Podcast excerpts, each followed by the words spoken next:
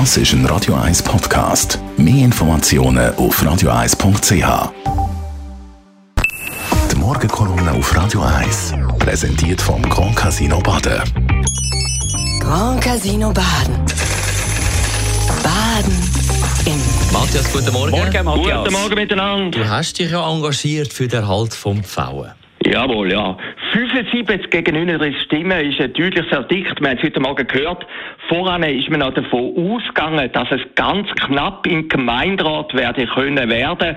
Doch der Kommissionsentscheid von vergangenen Woche hat bereits in die Richtung gedeutet. Ich bin gestern Abend selber im Zürcher Gemeinderat und habe die Debatte verfolgt und bin überrascht gewesen, wie emotional es hin und her gegangen ist. Triumph für Abrissgegner, Niederlage für Corinne Mauch, titelt heute Tagi und das trifft voll den Punkt. Das erste Mal seit acht Jahren hat man die linke Dominanz durchbrechen können, hat man einem bürgerlichen Parlamentarier gesagt. Ich weiß nicht, ob das so stimmt, ist aber sicherlich nicht ganz falsch. Es ist fast wie bei einem Fußballmatch gewesen, wenn der FC Rümlang gegen den grossen FCZ gönnt. Doch Corinne Mauch und der Hochbauvorsteher André Wodermatt haben sich nochmal voll ins Zeug gelegt und einen Neubau am Pfauen gefordert. Positiv ausgedrückt, sie haben sich hundertprozentig engagiert. Negativ formuliert, auch ein bisschen uneinsichtig. Für andere Argumente kaum zugänglich. Corinne Mauch hat das Weltuntergangsszenario gemalt. Wenn der Pfauensaal nicht abgerissen werde, können dort in Zukunft kein richtiges Theater mehr spielen. Ihrem Parteikollege, der SP-Gemeinderat Mark Richli, hat darauf geantwortet, diese Aussage sei eine Frechheit und grenze fast schon an Arbeitsverweigerung. Starke Worte, die Frau Mauch aus der eigenen Fraktion noch nie gehört hat.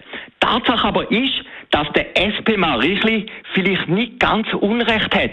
Wie wird eine Stadtpräsidentin, ein Hochbauvorsteher und ein Verwaltungsrat vom Schauspielhaus, wo seit Wochen jammert und behauptet, man könne in dem Saal kein richtiges Theater mehr spielen, eine sanfte Renovation überhaupt begleiten. Schlussendlich geht es um sehr viel Geld, um deutlich mehr als 100 Millionen Franken, wo die sanfte Sanierung angeblich kosten werde. Das letzte Wort hat das Volk.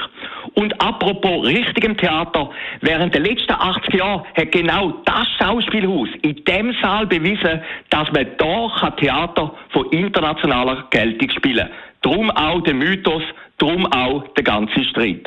Stand ist der für Zürcher Verhältnis außergewöhnliche, ja fast historische Entscheid der Grünen, wo ihrem Partner, der SP, Nibelungentreu verweigert haben und fast so geschlossen gegen den Abriss gestimmt hat.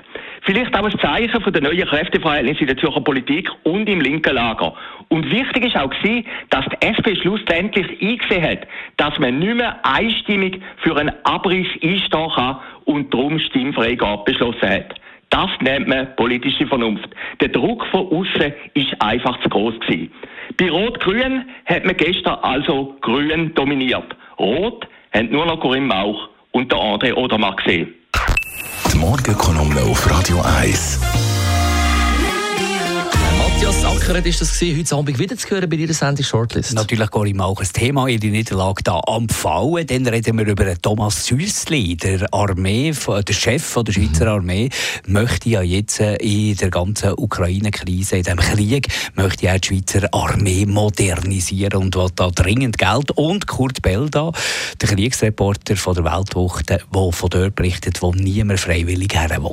Nach der 6 News. Und auch jederzeit zum Nachlass als Podcast auf radio1.ch.